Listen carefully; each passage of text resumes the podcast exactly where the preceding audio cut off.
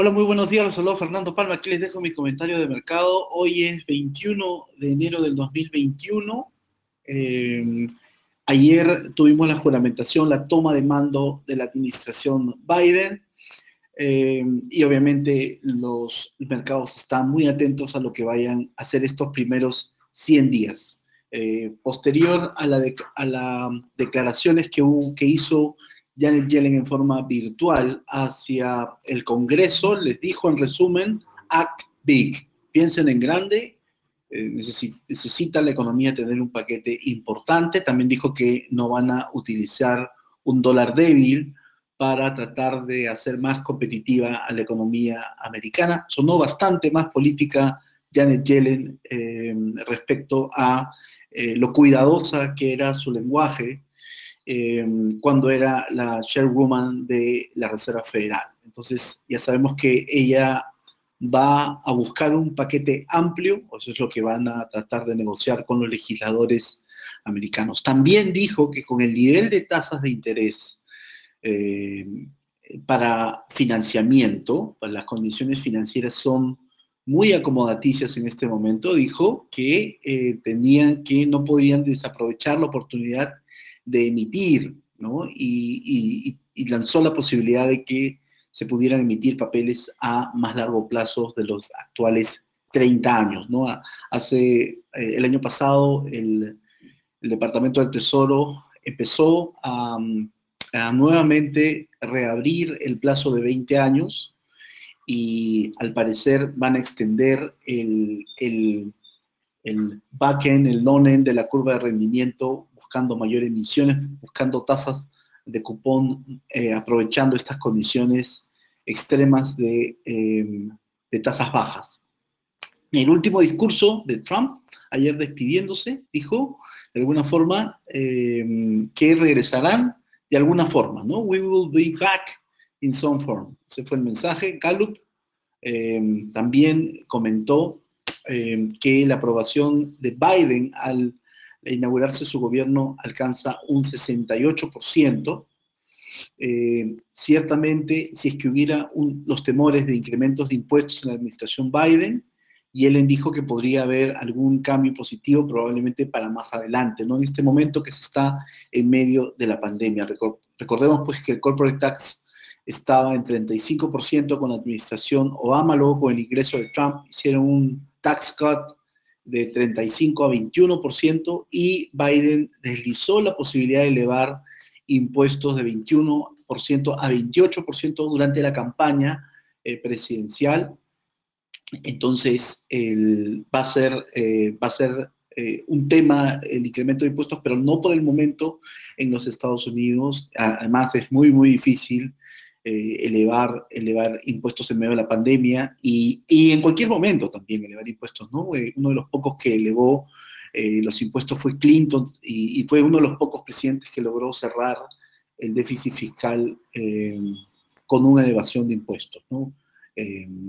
Más aún difícil, desafiante, hablar de incremento de impuestos en medio de una pandemia. Ahora empiezan las negociaciones para la aprobación del paquete. Rápidamente en el Congreso ya juramentaron los dos, los dos nuevos senadores por el estado de Georgia que pertenecen al, grupo demócrata.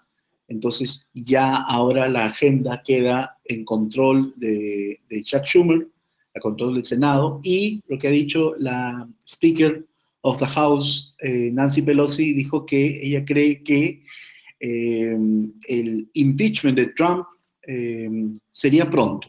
Entonces uno, uno, dice, bueno, ya se despidió Trump, pero igual en el Congreso todavía tienen, no tienen el timeline claro, no saben cuándo se va a realizar el impeachment, pero de, que va, de que van a discutirlo, van a discutirlo, eso, eso es probablemente un, hecho. Em, y también comentó Nancy Pelosi que están estarían listos para pasar el programa el American Rescue Plan en la primera semana de febrero, o sea, dentro de muy, dentro de muy poco. También Lagarde, eh, hoy día como parte de la conferencia luego de la decisión de tasas del Banco Central Europeo, dijo que los riesgos de la pandemia al momento parecen menos pronunciados. De hecho, De hecho, los modelos que, nosotros tenemos acceso sobre los casos de, contagios y de pérdidas humanas en los Estados Unidos estarían mostrando una, un declive para el mes de, febrero, como que estamos viendo ahora el pico de los casos de pandemia, de esta supuesta segunda ola, en los Estados Unidos y que todos los modelos forecast están apuntando a que estaríamos viendo el pico y en febrero ya estaríamos viendo em, la convergencia hacia menores, menor aceleración de casos de COVID-19. La tasa del Tesoro americano se, mantiene en, el momento en el mismo rango, 1,08, 1,12. Eh, llegó a elevarse durante la mañana después de que salieran publicadas eh, cifras americanas, por ejemplo, salió este indicador de construcción de nuevas viviendas, eh, salió muy por encima de lo esperado, eh, por ejemplo, Housing Start de mes contra mes salió 5.8% respecto al mes anterior, el mercado esperaba 0.08% y además el anterior había salido incremento mensual de 1.2 y se revisó a 3.1% al alza permisos de construcción, se esperaban negativo, 1.7, salió también en 4.5 y eh, están viniendo los indicadores en un mejor tono.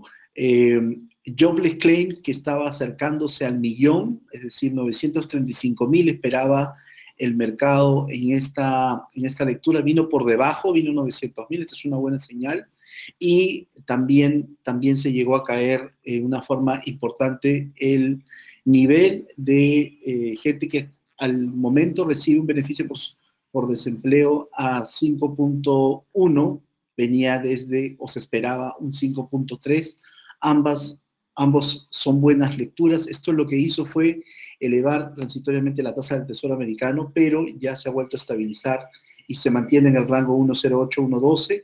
Hoy día, eh, al inicio de la jornada, el, dólar eh, peso mexicano alcanzó nuevos lows, nuevos mínimos, se apreció hasta, uno, hasta, hasta 19.54 eh, y luego empezó a rebotar. Había, había perforado el, el piso de 19.60, lo cual era eh, una muy buena señal para activos de riesgo. Al momento, ya pasando a la parte local, el Banco Central de Perú está em, vendiendo swap cambiarios, al momento ha vendido 102 millones de swap cambiarios, tratando de evitar la subida del tipo de cambio. Les había contado que había un soporte, soporte significa piso, este soporte se había visitado en las sesiones anteriores, y em, probablemente lo que, lo que íbamos a tener en adelante es un rebote en el tipo de cambio, es exactamente lo que estamos viendo ahora, un rebote gradual del tipo de cambio. En el mundo el euro está apreciándose casi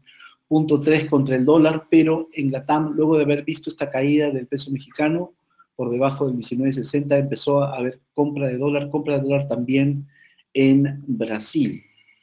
Brasil un poco más pronunciada la aceleración del tipo de cambio. El, ayer por las noticias locales, la presidenta del Consejo de Ministros, eh, Violeta Bermúdez, dijo que un confinamiento total no ha sido considerado por el, por el momento, también fue ratificado por el presidente eh, Sagasti, y también anunciaron que las elecciones presidenciales y de Congreso se, se realizarán el 11 de abril, como estaba previsto, esto en respuesta pues a algunos eh, candidatos, por ejemplo, el candidato de Somos Perú, eh, que dijo que probablemente hay que ver cómo está evolucionando la pandemia para ver si se puede hacer algún ajuste. No, el gobierno no está en esa vereda, el gobierno ha ratificado que se eh, van a realizar las elecciones el 11 de abril y esto obviamente eh, es importante porque en el momento, al acercarse la elección, va a ser importante el, grado de conocimiento que tienen los electores de los candidatos, al haber una, una cantidad de candidatos importante, bueno, estamos en medio de tachas todavía,